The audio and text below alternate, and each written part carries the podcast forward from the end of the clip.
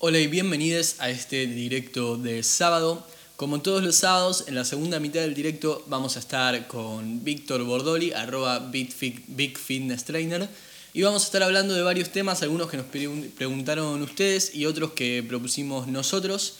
Los temas que vamos a estar tratando, entre otros, van a ser principalmente la suplementación y la transferencia de los ejercicios hacia el deporte. Vamos a estar hablando de cómo entrenar para varios de los deportes más populares y de qué, en qué nos tenemos que fijar más para hacer eh, ejercicios que sean transferibles a nuestro deporte.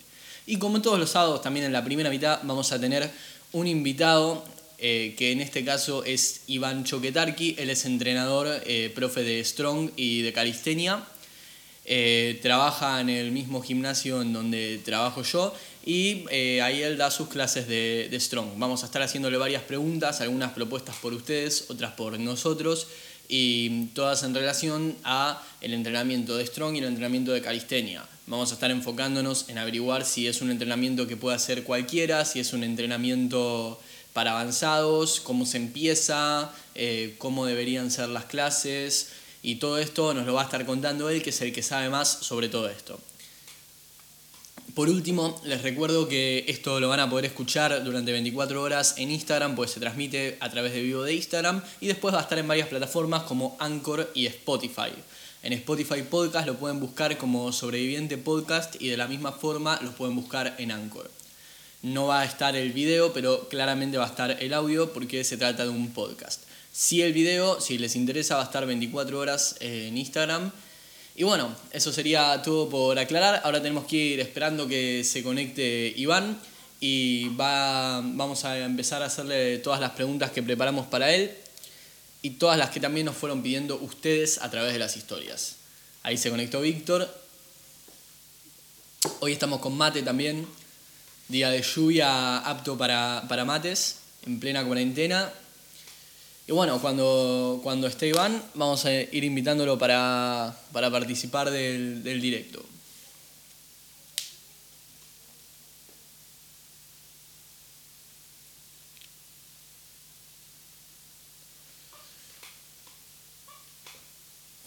Ustedes si tienen también alguna pregunta para, hacernos durante el directo, eh, nos la pueden mandar por privado y probablemente la respondamos en el próximo directo. En este directo, eh, si quieren, tienen alguna pregunta que se les haya ocurrido ahora para Víctor y para mí o para Iván, pueden mandarla por los comentarios. Pero una vez que esté conectado Iván, vamos a desconectar los comentarios porque si no le tapan la cara a él. Eh, así que, que bueno, eh, vamos bancando. A ver, vamos a buscar, a ver si se lo puedo pasar a Iván para que vaya entrando.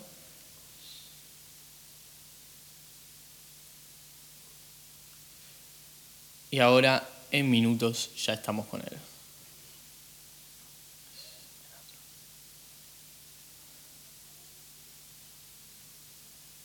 Listo, ahí se acaba de unir Jera. Eh, bueno, estamos bancando a, Iván, que es el profe de Strong y de Caristenia, y vamos a hacerle varias preguntas sobre el tema. Strong, ahora él lo va a explicar mejor, pero yo voy a ir introduciéndolos. es un entrenamiento grupal eh, puede hacerse de forma individual también, pero mayormente en los gimnasios se practica en grupo. No es baile, pero va coreografiado más o menos al ritmo de una música eh, parecido a lo que es zumba, pero mucho más enfocado en la fuerza y está mucho más cerca de lo que es un entrenamiento hit que un entrenamiento o un baile como es zumba. A ver, ahora vamos viendo si lo tenemos ahí, van por acá. Bien, eh, y calistenia, para los que no saben, yo los voy introduciendo también, después él nos va a explicar mejor. Se trata de un entrenamiento con el propio peso corporal, como pueden ser, por ejemplo, las fricciones de brazos, eh, las dominadas, los fondos en banco y varios otros, pero también incluye varias acrobacias, trucos eh, que se pueden hacer en barras en anillas o también en piso. En ese sentido es muy parecido a la gimnasia deportiva, eh, pero es distinto porque es distinta la forma de competir y la forma de hacer eh, las pruebas y demás. Ahora igualmente Iván, que la tiene muchísimo más clara, nos va, nos va a ir explicando un poquito más sobre esto. Y bueno, puede ser muy útil la calistenia para entrenar en tu casa porque justamente no necesitas eh, materiales.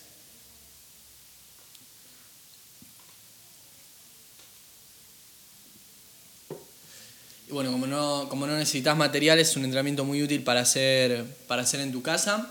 Y además es muy motivante porque puedes ir arrancando con varios trucos básicos que se pueden hacer en piso si no llegas a tener barras o, anillas. Eh, se puede empezar con bastantes trucos simples. Ahora Iván igual nos va, nos va a ir contando un poquito de eso. Estamos bancando a que se conecte él. Y después, bueno, ya saben, en la segunda mitad vamos a hablar de transferencia al deporte. Mientras tanto, calistenia eh, no es un deporte todavía porque todavía no está muy bien definido el reglamento de competencia y no hay una federación internacional. Es lo único que le faltaría para poder ser considerado deporte, por el momento se considera disciplina. Sí, igual hay competencias y se, se realiza a nivel mundial, pero todavía las federaciones son de cada país o federación europea o sudamericana y no tenemos una federación grande que abarque toda la calistenia como, como un único deporte y como una única federación. Por eso es que todavía no es deporte la calistenia. Y cuando se compite, se compite de forma muy similar a la gimnasia deportiva. En el sentido de que hay trucos que tienen puntajes, que se arma una especie de coreografía, digamos, porque no vas a ritmo, pero, pero sí que son bastantes trucos enganchados y hay un jurado que eh, califica con puntos a través de, según qué, qué, trucos hayas hecho y cómo hayan salido. Se valora muchísimo la técnica y por eso es muy importante y este tipo de entrenamiento, bueno, trabaja, trabaja mucho la coordinación y también la fuerza. No es únicamente poder hacer un truco que te demanda por ahí mucha fuerza, sino poder coordinarlo para que salga con buena técnica.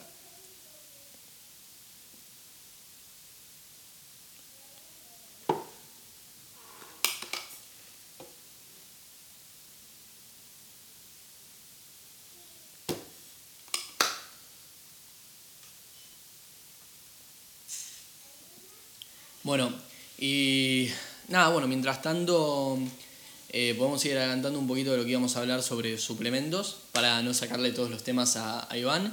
Eh, y nos, nos, preguntaron bastante a Víctor y a mí qué suplementos tomábamos nosotros. Bueno, lo, que, lo más importante que deberíamos aclarar sobre eso es que lo que tomamos nosotros no significa que lo tengan que tomar ustedes. Los suplementos, igual que el entrenamiento o que la nutrición, son personalizados. No son iguales para todo el mundo. Son distintos. Entonces, yo, por ejemplo, eh, uso proteína de soja en polvo, cafeína, y ahora estoy incluyendo vitamina B12 porque soy vegano y porque, bueno, en general eh, la mayor parte de los veganos eh, tienen déficit de vitamina B12 porque es más difícil de obtener sin eh, alimentos en base a animales. Entonces, bueno, a través de... es por eso que yo uso esos tres, la cafeína para rendimiento, la mm, proteína en polvo para cumplir los valores diarios necesarios de proteína y bueno, pero eso no significa que ustedes tengan que hacer lo mismo que hago yo. Quizás hay alguno de ustedes que cumple con los valores de proteína con la dieta y no necesita la proteína en polvo. O quizás también hay alguno de ustedes que prefiere no usar eh, cafeína para el rendimiento y también al mismo tiempo, bueno, si no son veganos, obviamente muy probable que no necesiten vitamina B12. Entonces, eh, los suplementos son personalizados, no tienen que usar lo mismo que uso yo.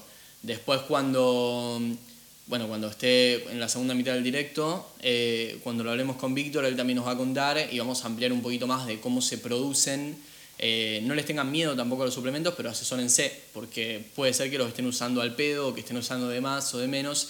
Entonces deberían consultar con su nutricionista a ver qué suplementos deberían tomar ustedes. Es distinto para cada persona. Pero bueno, ya que nos preguntaron cuáles eh, usamos nosotros, los que uso yo por lo menos son esos. Bueno, y ya lo tendríamos que estar teniendo Iván por acá. Todavía no está en vivo. Así que, exactamente, bien. Ahí Jera acaba de, comentarnos que los suplementos tienen que ser recomendados por un nutricionista, deportólogo, y exactamente, tal cual.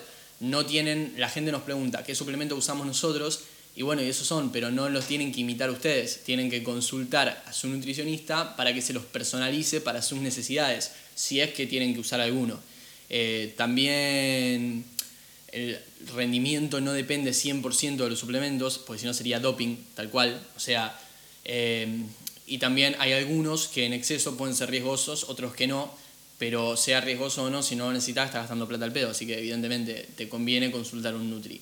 Em, bueno, Iván todavía no se está conectando, así que vamos a ir arrancando. Deme un minuto. Vamos a ir arrancando con Víctor con la parte nuestra y después cuando, cuando se conecte Iván eh, ampliaremos con, con, lo de él. Vic, te agrego al, al directo.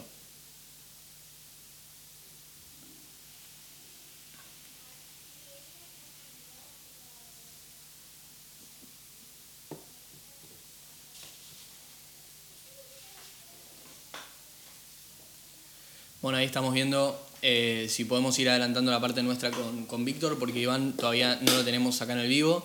Eh, y después, bueno, las preguntas que sean para él las haremos cuando se conecte, si se conecta. Eh, todo lo que era sobre, sobre Strong, sobre calistenia y demás. Así que bueno, ahora si, si Víctor entra, estamos con lo que habíamos preparado para, para nosotros.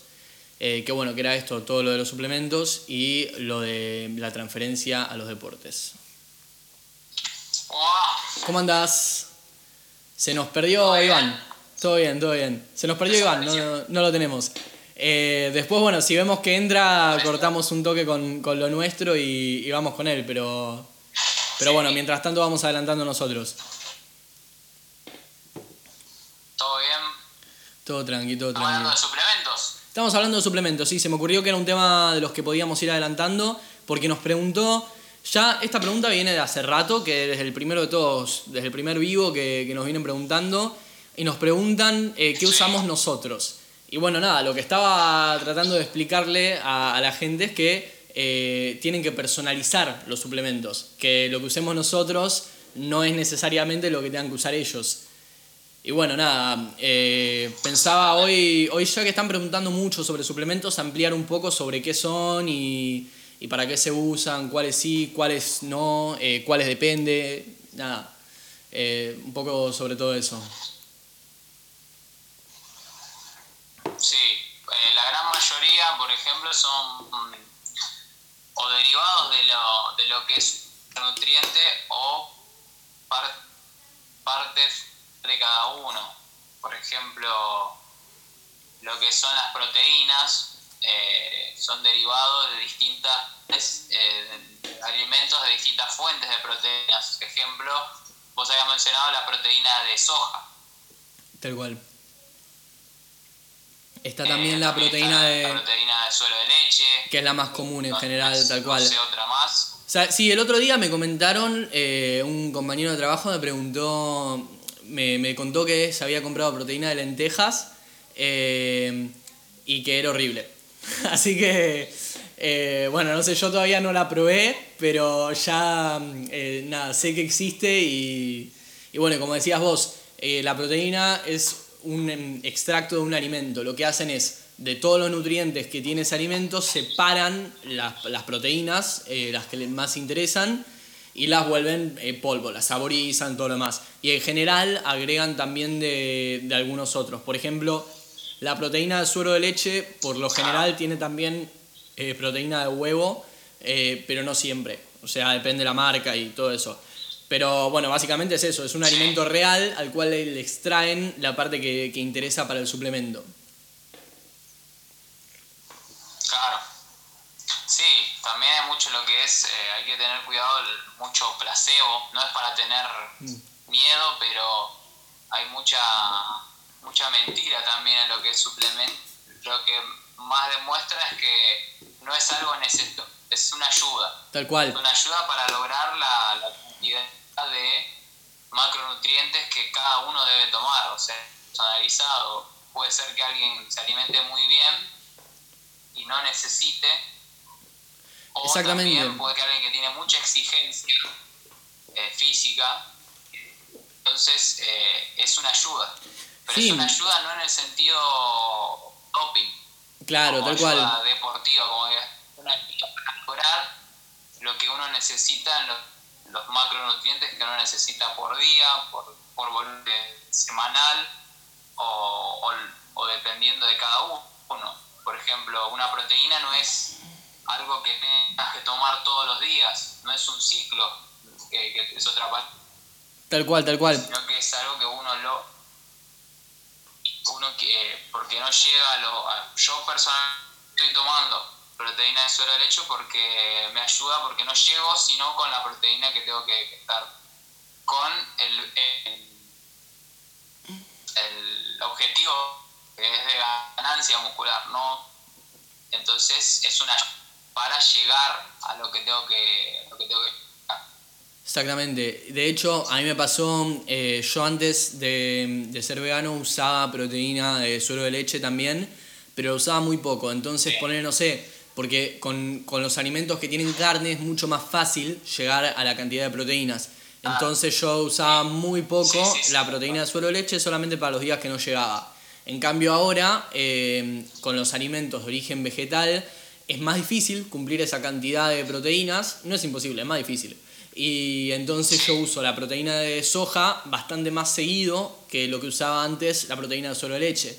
Entonces depende cómo, cómo sea tu alimentación, la vas a, necesitar o no. Si vos cumplís las cantidades de proteína que universalmente son eh, entre 1,7 y 2,5 gramos por cada kilo de peso tuyo, o sea, es un margen bastante grande, eh, no, necesitarías, no necesitarías proteína.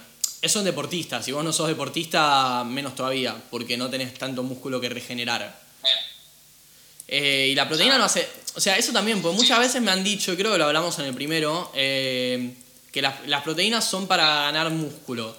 Y en realidad no, son para mantenerlo eh, como está y para que se recupere los entrenamientos. Y ya, no es que, que tomás proteína y pum, te volvés grandote. Si no, boludo, yo sería, no sé, Hulk.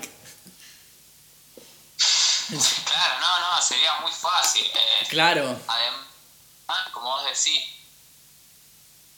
es porque uno necesita. O sea, mm. porque uno no llega a los macronutrientes que tiene que, a la cantidad de macronutrientes que tiene que lograr.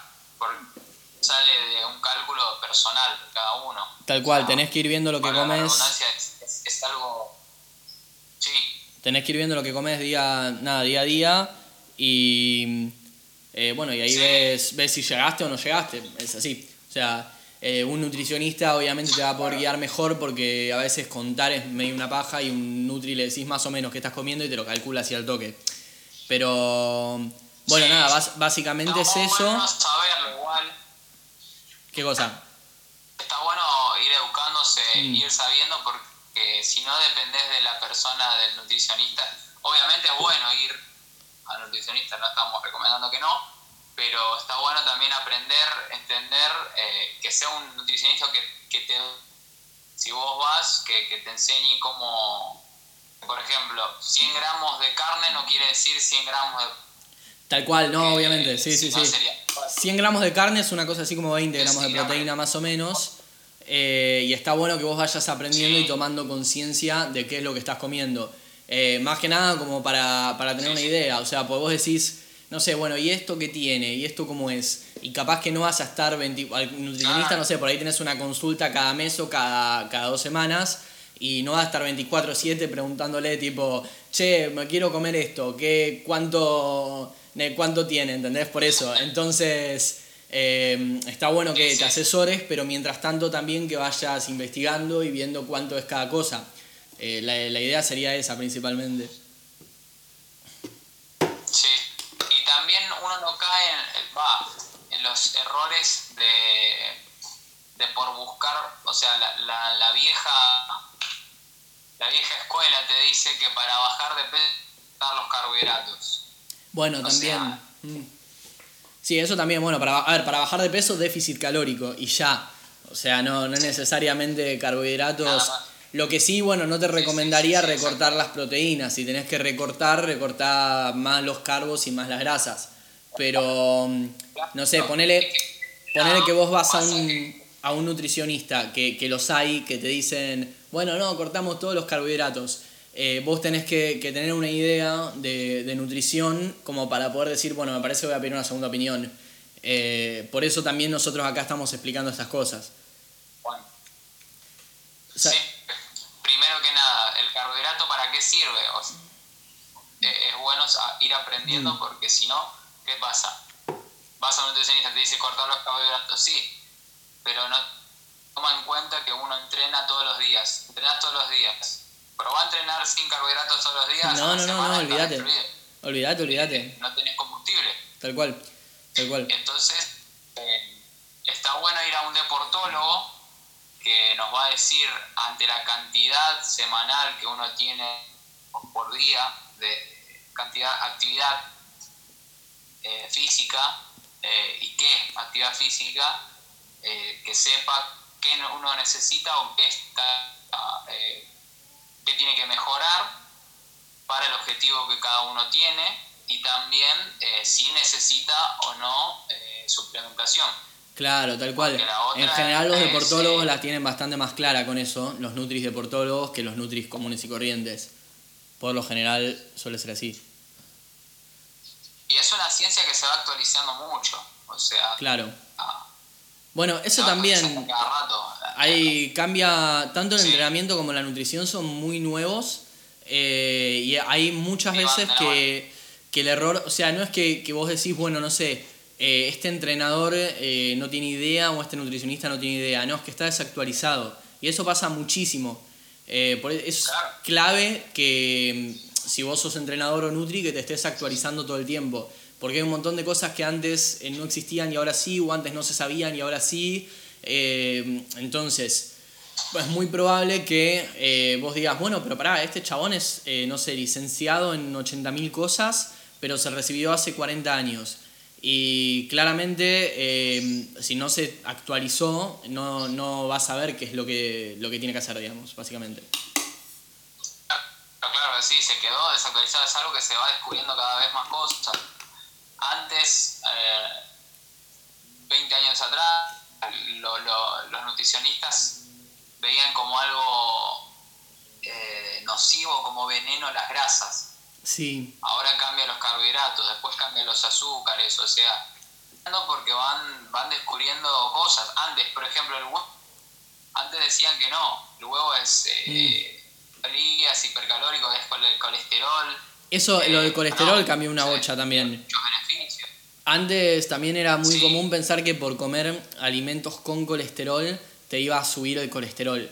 Y no es exactamente así, o sea, no está directamente relacionado sí que tiene un poco que ver, pero no, es exactamente así. El colesterol sube porque hay una hormona que no lo puede regular.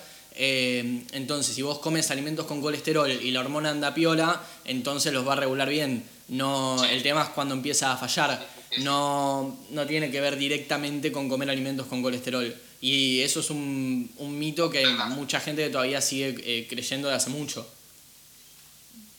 Es que muchos, muchos, lamentablemente muchos entrenadores eh, han quedado, o nutricionistas mismos, con la vieja escuela, que se quedan con, como lo decía, no se van actualizando, eh, les va pasando eso.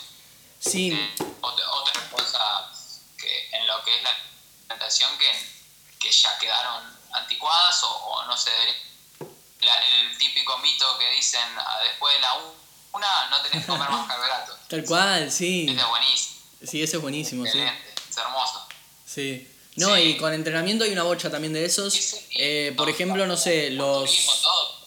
Eh, sí, con todo. Con entrenamiento tenés mucho lo de los crunch, que mm, eh, en una especialización que estuve haciendo yo sobre entrenamiento de core, veíamos que el tema de que el crunch puede ser peligroso a largo plazo, hay estudios desde los 60, pero nunca se le dieron bola, nunca fueron estudios muy grandes y que el boom de, de, posta, de probar que a largo plazo pueden ser peligrosos para la columna, crunches los abdominales, los, los de toda la vida, ¿sí? esos. Eh, no, yo ya sé que vos sabés, pero aclaro para, para la gente que mira, porque por ahí nosotros, sí, nosotros decimos crunch y, dicen, bueno, ¿qué es? Es el abdominal, el de toda la vida. Eh, bueno, el, el boom de, de comprobar que, que, puede ser peligroso para la columna eh, fue más o menos en los 2000. O sea, y los estudios más fuertes y los proyectos más fuertes sobre eso fueron 2003 y 2007, los dos de, Stuart McGill. Y bueno, nada, o sea, es, a ver, si vos tenés a alguien que, que terminó de estudiar antes de, del 2000, de 2003, 2007, eh, nunca, no, nunca se actualizó, nunca estuvo haciendo especializaciones o investigando eh, sobre, sobre temas eh, con contenido actual, va a seguir pensando que algunos ejercicios eh, son, son válidos cuando en realidad pueden ser peligrosos.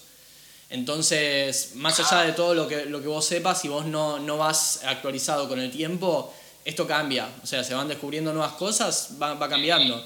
Lo mismo pasa con los trasnuca, ¿viste? Los, Sí, sí, sí. eh, hay jalón trasnuca, la, la típica. Jalón tras nuca, ¿no? Ese también. otro. Ese también, eh, hasta hace poco era, era tipo que, que sí, que trasnuca sí, trasnuca sí, y después se empezó a comprobar que está relacionado con las lesiones de los hombros, salvo que tengas buena flexibilidad, y nada, hay un montón de gente que todavía no... Sí. Mm, Sí, mismo también, el que, que lo veo más lo- lesivo todo, es el militar pasando hacia adelante con una barra, pasando Sí. el press militar adelante Mm. y después hacia atrás, hacer el vuelo hacia adelante y hacia atrás, Sí, un vuelo de esta manera. Cuando Sí, vas sí, atrás, eh, la mayoría después dice, me duele todo, sí, sí, sí, pero no sí, es porque te duele el músculo, sino tal cual, tal cual, pues es peligroso.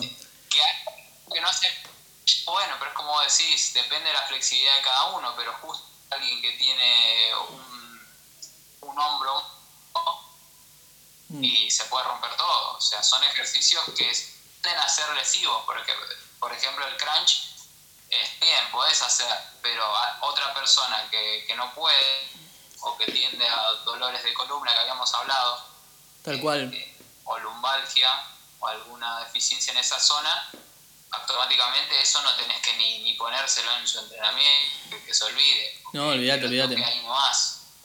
Y por otro lado también... eh, bueno. Algo que me llama mucho la, atención es que hay muchos entrenadores o, nutricionistas que no, o sea, que no se quieren actualizar. No, que no es que, se colgaron y ya, sino que, que es tipo, bueno, pero yo no sé, hace 50 años vengo trabajando así y, y no, no sé, yo entiendo que puede ser difícil eh, ahora negar algo que creías que estaba bien, decir, bueno, eh, hay nueva investigación, entonces ahora no hacemos más, eh, pero lo tenés que hacer. No porque vengas trabajando así de hace 50 años, eh, no significa que, que, pueda, que, que no pueda hacer cambios.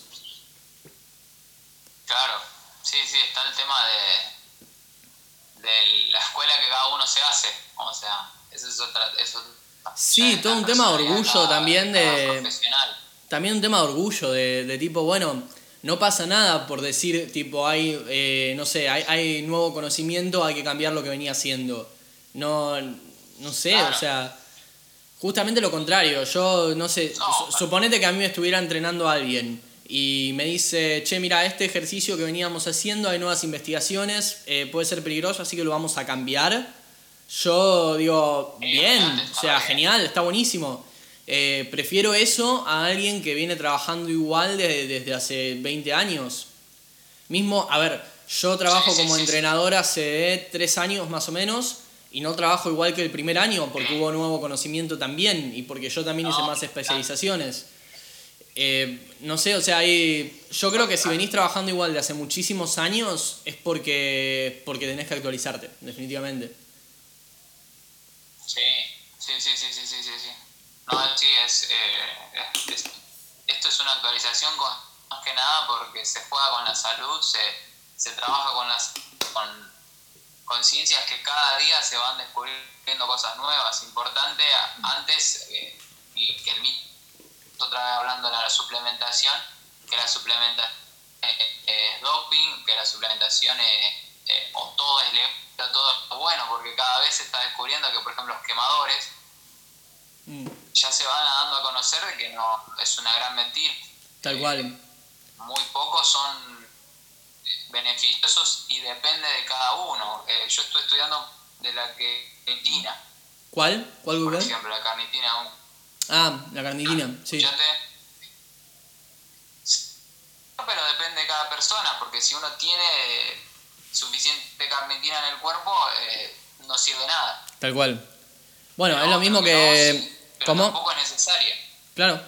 Sí, tal cual, es lo mismo que las Tampoco proteínas o que la mayoría de los dietarios, no sé, que, que la, por ejemplo la vitamina B12, eh, que la gran mayoría de, de los veganos necesitamos, es lo mismo, no hace, no hace nada, o sea, no, es- no es que, que tiene un efecto ni nada, es tipo, bueno, a vos te falta, lo completás así, eh, y ya, o sea, y si no te falta no lo usás porque no hace falta, justamente. O sea, los únicos Sí, y los suplementos de rendimiento, que, que son los que entra a poner la cafeína o el bicarbonato de sodio o la, mm, uy, la betalanina eh, por- o la creatina, por Sí. ejemplo. Eh, nada, bueno, esos cuatro, por ejemplo, son seguros, pero hay un montón que no. Y esos cuatro no se consideran doping porque no te otorgan. eh, yo hice un video hace poquito de cafeína, por ejemplo.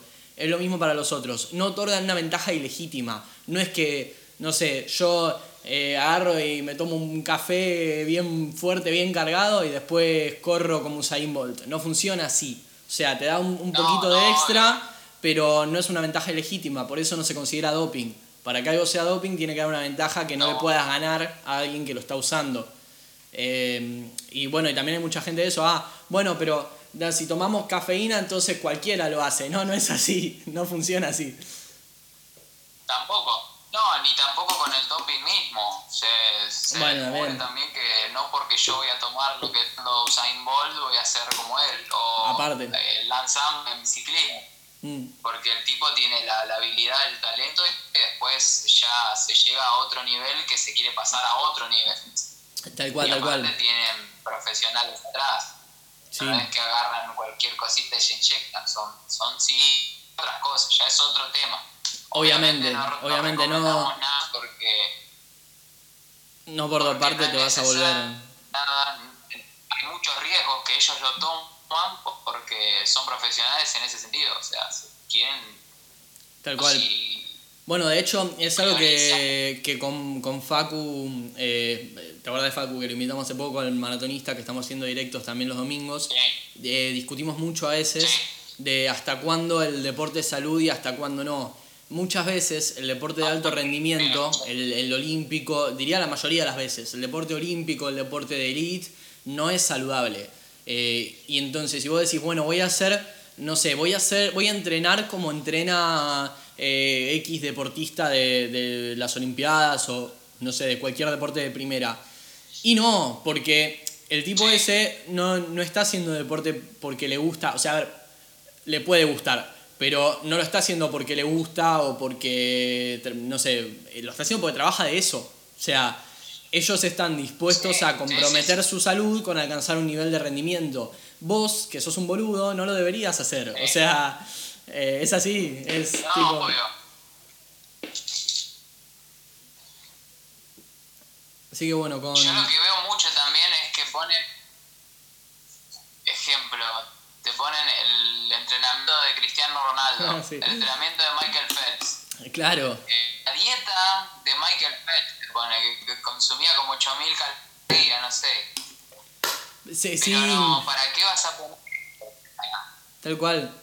Después lo va a hacer algún salón y lo va a hacer pobre porque va a pensar de que por hacer esto a él, a hacer o el entrenamiento o, o lo- la alimentación y no, no es Tal cual, es como lo que, bueno lo que veníamos diciendo al principio. Eh, viene por el mismo lado. Todo lo que es eh, tanto suplemento como entrenamiento, como nutrición, es personalizado. O sea, eh, antes, hace varios años, había un bien y mal. Ahora no, ahora, ahora ya no se, se piensan las cosas como bien y mal, sino que se piensan tipo, ¿para quién? ¿En qué contexto? Y para eso estamos nosotros, para los, los profesionales. Y yo creo que son partes bueno eh, porque nuestro trabajo ya no consiste tanto en memorizar cosas, sino en adaptar eh, lo que, el conocimiento a cada persona.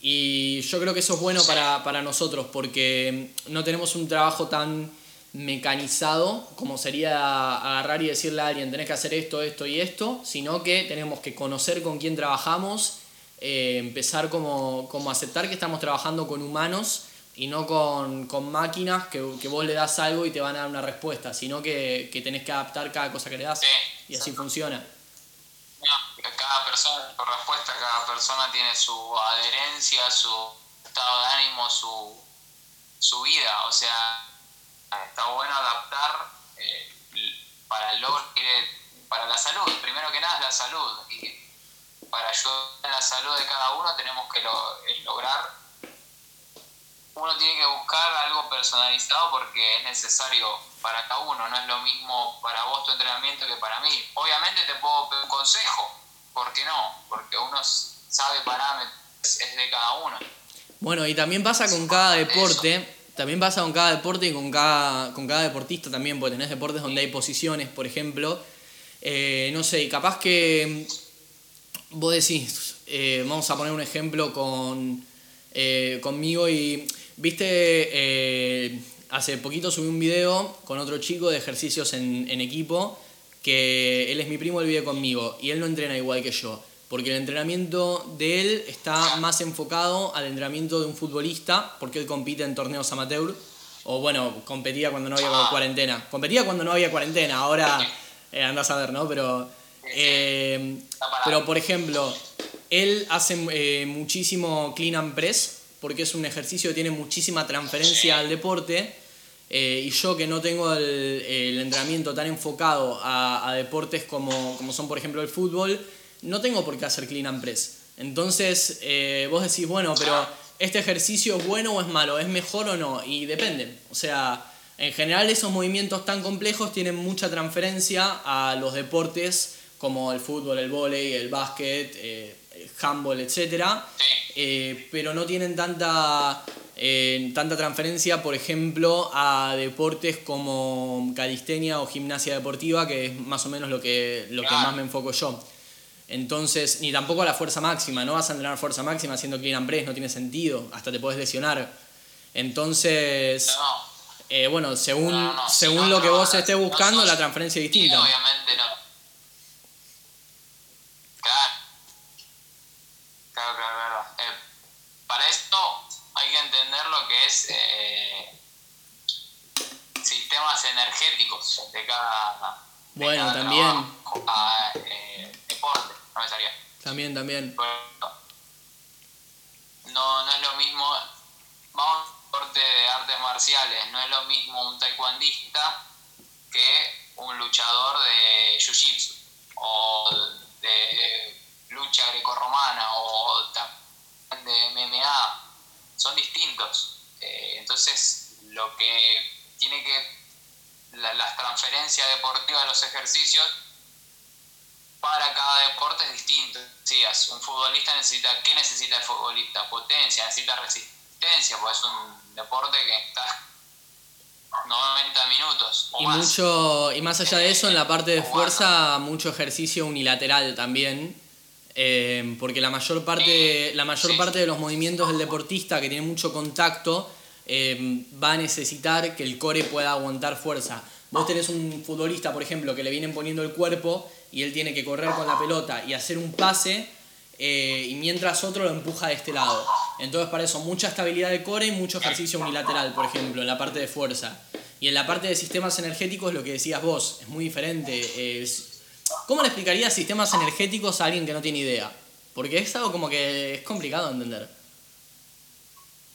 Sí, sí, sí, sí. Cada vez, eh, obviamente, se está diciendo, o sea, los estudios antes te decían Maratonista es un sistema energético en el cual tiene que tener resistencia, solamente es aeróbico, pero no, eh, también necesita fuerza anaeróbica. Eh, un corredor de distancia corta, un Usain Bolt, por ejemplo, necesita trabajo de potencia, potencia y potencia, pero no, también necesita un trabajo aeróbico, porque eh, a la larga tiene que tener una resistencia en todo el tiempo de lo que va a de lo que va a recuperar, de los viajes, qué sé yo. Claro, cual. Y el de fuerza, obviamente tiene que tener los músculos fuertes. Entonces, más que nada, eh, los sistemas energéticos se lo puede ver que la duración del, del, deporte, eh, qué predispone, o sea, si es, por ejemplo, un tenista. Los tenistas llegan a, llegan a tener partidos hasta 5 horas. Claro. ¿qué necesita? Obviamente va a necesitar resistencia aeróbica, porque a la larga va a necesitar eso. Eh, distinto es un rugby, por ejemplo, necesita fuerza. En todo momento tiene que tener fuerza. Para cagar a palos a los pibes después del boliche. Pueden ser parecidos, pero eh, ¿qué menos hay? ¿Qué tiene menos, por ejemplo? Es eh, coordinación, no es tanto trabajo de corrección, trabajo más de golpe, trabajo más de choque, o un futbolista sí, necesita más cambio de movimiento, cambio de ritmo, porque de repente está parado y tiene que tener una reacción rápida porque le viene la pelota, o le aparece la jugada. Un arquero, por ejemplo, no tiene que entrenar igual que el delantero. No, mismo también un defensor y un delantero entrenan diferente. Es, es distinto el trabajo del defensor y el del delantero muchas veces porque el defensor se suele mover horizontalmente y el delantero se suele mover o para adelante o en diagonal. Obviamente, a ver, todos se mueven para todos lados, ¿no? O sea, digamos, para dónde más se mueven. Cuando viene, cuando tenés una jugada de ataque, el defensor tiene que moverse en general hacia un costado o hacia el otro para tomar la marca.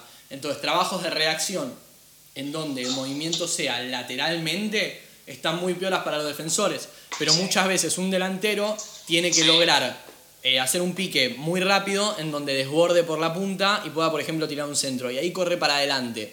Entonces el trabajo de velocidad del delantero muchas veces va a ir más para el movimiento hacia adelante, no tanto para el movimiento lateral. Entonces es muy importante analizar en qué posición juegan también los jugadores. Sí, sí, sí, sí, sí. sí. Lo que sí se, por ejemplo, podríamos eh, globalizar que lo mejor para una, para una preparación física son ejercicios musculares o de pesos libres eh, que, que tienen la transferencia deportiva. Tal cual. Eh, no es lo mismo hacer una camilla de cuádriceps que solamente sirve para fortalecer el cuádriceps. Es algo específico. Hacer una sentadilla que me ayuda también a hacer alguna fuerza multiarticular y es global. Entonces, lo que tiene que, lo que, tiene que haber más en el entrenamiento eh, son movimientos articulares, multiarticulares, perdón. Tal cual, exactamente. son sillas, flexiones de brazos dominadas en cada, o ejercicios de potencia, como decías. Esos son los que tienen que predisponer o tiene que haber más en el volumen de entrenamiento de cada deporte. y en general sí. no hay deporte que no. Por ahí, bueno, a ver, a ver, hay porque tenés, por ejemplo, las maratones eh, o el powerlifting, ponele, pero mayormente, si hablamos de deportes, de eh, eh, de dos equipos, deporte donde tenés eh, un equipo y un equipo rival, o un jugador y un jugador rival, como puede ser, por ejemplo, el tenis, el vóley, el básquet, el handball, el cesto, casi todo lo que se juegan con pelota.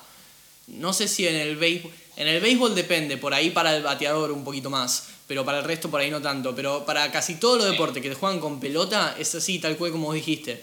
Eh, ejercicios multiarticulares ejercicios de, potencia por lo general y ejercicios mayormente unilaterales, porque casi siempre la acción deportiva viene de un lado solo y otro lado que estabiliza.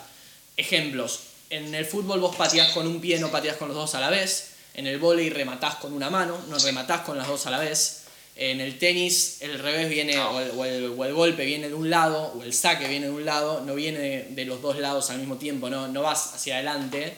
Em, en todos, en el handball tirás con una mano y saltás con una pierna sola. Entonces casi siempre la transferencia al deporte se logra mucho haciendo ejercicios unilaterales. Em, en la mayoría de, esto, de este tipo de deporte, pues después tenés, no sé, los levantadores de pesas o los maratonistas o los gimnastas, que es distinto. O sea, sí la parte de ser multiarticular en general es la que más ayuda, pero eh, no necesitan tanto trabajo unilateral porque la mayoría de las acciones son bilaterales. En general la pesa se levanta con las dos manos, el ejercicio de, anillas por lo general es eh, simétrico, los dos lados a la vez. Sí que hay alguno, como no sé, si haces una vertical una mano, ponele, pero una, una full planche o una plancha straddle son todas eh, simétricas, son de los dos lados a la vez. Así que ahí por ahí no priorizás tanto eso, pero sí la, el tema de, bueno, que sean multiarticulares, que impliquen bastante al core, core igual abdominales, espinales, glúteos, etc. Eh, así que, que sí, globalmente eso sería lo primero que tenés que mirar. Y después, bueno, hacerlo más específico según, según exactamente en qué deporte juegues. Eso también. Claro, qué deporte juegues, eh, qué necesitas mejorar. porque hay deportistas que necesitan mejorar distintas cosas.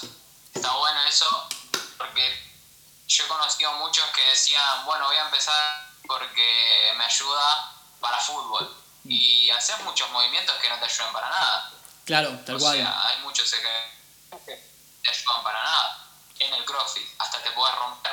No, olvídate. Que, haga un, un clean, un futbolista con eh, RM de clean. ¿Para qué? Ah, si no, no quiere ganar volumen, no quiere no, no, no, no busca eso, busca potencia. Para algo potencia sí, con una carga media hasta alta, sino más, pero no un RM. Tal cual, menos en clean. Eh, un RM de peso muerto, bueno, un RM de sentadilla, pero un RM de clean.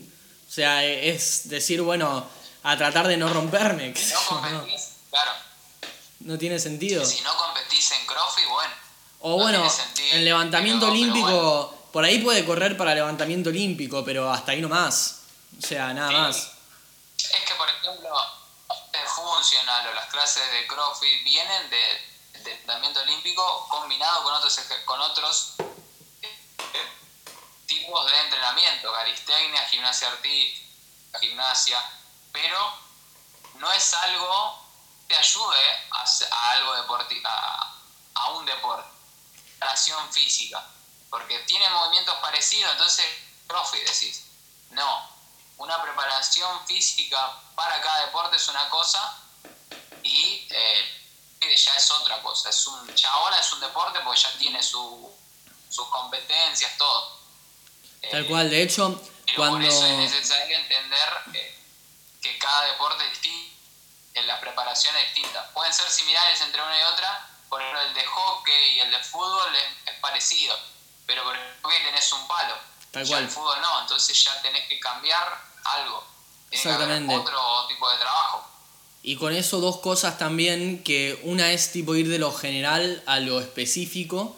Por ejemplo, vos tenés a alguien que, que arranca, arranca recién eh, y quiere mejorar en fútbol, por ejemplo. Eh, vos decís, bueno, eh, hacer clean and press con una sola mano, tipo unilateralmente, es un re buen ejercicio. Pero esa persona todavía no tiene una base de fuerza. Entonces por ahí vos empezás con sentadilla, con estocada, de a poco clean and press con las dos manos, clean and press con una mano, y ahí lo vas como especificando. De, eh, primero la base, y después de tener la base, vas yendo cada vez un poquito más a, lo específico que necesitas. Cada vez haciéndolo un poquito más eh, específico. Y lo mismo ver también qué necesita, porque yo, por ejemplo, eh, entreno eh, bueno, vamos a poner el ejemplo este de, mi primo acá, que él eh, antes era muy común que, se lesione o que termine, que termine los partidos con que le dolía algo. Entonces, con él estamos trabajando principalmente la base de fuerza. No, eh, aparte es un chico muy habilidoso y no, no me sirve tanto por ahí de hacerle trabajar coordinación porque es, algo, es un punto fuerte. O sea, está bueno que lo mantenga y hacérselo trabajar para eso, pero primero tiene que corregir los puntos débiles, porque si se rompe no, no puede jugar. Entonces, si tiene que suspender un partido de un torneo porque está lesionado, entonces me conviene primero que, que entrene fuerza y después que entrene lo otro. Ahora va a haber otro que va a ser muy fuerte, pero va a ser lento y va a ser duro. Y bueno, laburo de coordinación. Una, le dedicas menos tiempo al trabajo de fuerza para que mantenga lo que tiene y le dedicas mucho más al punto débil. Entonces, eh, nada, es interesante encararlo también de esa manera. Cada deporte tiene sus cosas específicas, pero también cada deportista. Eh, hay deportistas que son mejores en algo y deportistas que son mejores en otra cosa. La idea sería que dediques poco tiempo al punto fuerte para mantenerlo y más tiempo al punto débil para hacer que el deportista sea más global, que pueda hacer más cosas. Sí, sí, sí, sí. Depende de cada persona, depende si, si entrena con su equipo o solamente equipo amateur que se junta los fines de semana, si un club, si, está en un club, o sea... Bueno, eso también, por ejemplo, si vos tenés un... Si tenés un, un deportista que, que está entrenando en su club y al mismo tiempo te agrega dos entrenamientos por semana para entrenar con vos, vos ahí tenés que saber qué es lo que está haciendo en el club, porque si no, no podés organizar lo que está haciendo vos. Entonces vos por ahí decís, bueno, en el club hacen una bocha de trabajo de, de velocidad, por ejemplo. Conmigo no vas a trabajar velocidad, porque ya lo está trabajando allá. Entonces, eh, nosotros vamos a hacer lo que a vos te lo que no hay allá. Lo que no hay allá lo vas a completar con lo que haces conmigo. Y listo. Eh, y te organizás sí, así. Sí, sí, sí. Eso está bueno, está bueno para. Y cada persona, obviamente, eh, primero si está en pesos, si está, si está con alguna lesión, alguna deficiencia, por ejemplo, el análisis de. De, se el me perdió. análisis de la persona. Mm.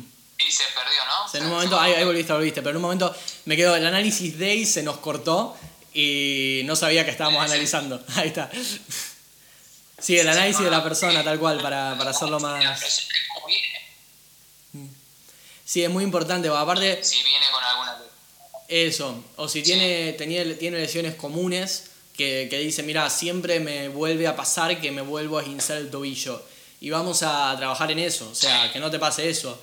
Y vos capaz que a veces decís, bueno, a ver, eh, hay que dedicarle más tiempo a corregir este patrón de que siempre se lesiona lo mismo eh, y después vemos hacerlo mejorar. Primero que no se rompa, pues si, si se rompe no puede competir.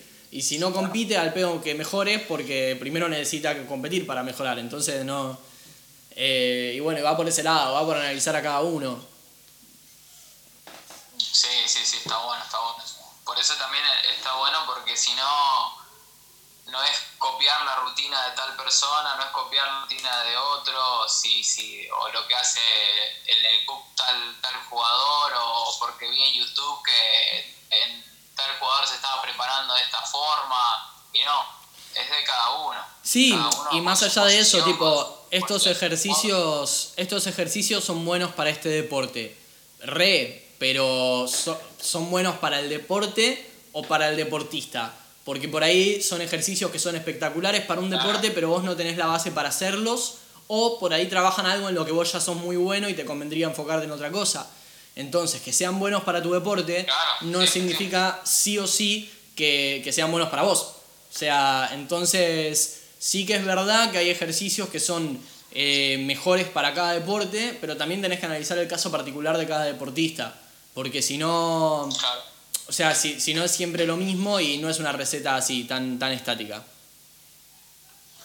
No, no, no, no. Ahí se pierde lo que es la- el beneficio del entrenamiento para cada uno, personalizado.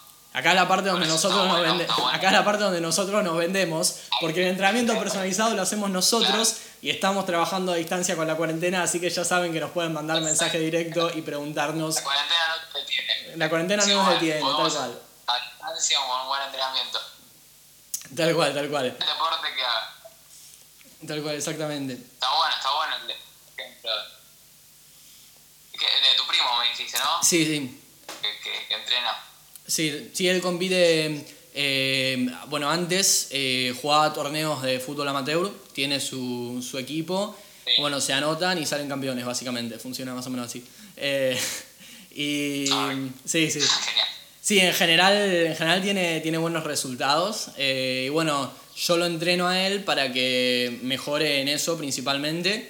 Y lo que ahora nos estamos enfocando es, eh, primero, en, por un lado, en la composición corporal, eh, que necesitaría estar un poco más liviano para ganar un poquito más de velocidad. eh, y por otro lado, en eh, corregir, que ya igual ya lo tiene bastante avanzado, el tema de que, de que no termine con dolores o que no, no se rompa después de, jugar varios partidos. O sea, él puede llegar a jugar 7, 8 partidos por semana, por eso te digo. Entonces, como tiene una carga tan alta, antes solía tener bastantes temas de lesiones, no lesiones graves, pero sí de, de que terminaba con que le dolía una articulación o algo así, entonces estamos trabajando mucho la parte de, de la fuerza y de la resistencia muscular para, para evitar eso. Y bueno, más que nada ahora en la cuarentena, como no, no está jugando, lo que más nos enfocamos fue en eso, tipo en agarrar y, y prepararnos para, para que vuelva y que pueda retomar la intensidad que manejaba sin tener esos problemas, por ejemplo. Sí, sí, sí, sí, sí, sí, sí, es verdad eso, porque ahora cortó mucho, pero, pero se puede aprovechar para, para, esta cuarentena se puede aprovechar para esas cosas. La verdad que se podría aprovechar. Sí, estamos haciendo mucho trabajo de flexibilidad para- también. De hecho, eh, eso también lo estoy haciendo yo, porque yo en general eh, es como que no le doy tanta bola a la flexibilidad y es algo que debería hacer más. Y ahora estoy dedicándole bastante, casi media hora por día, de poner en 20 minutos más o menos, a entrenamiento específico de la flexibilidad.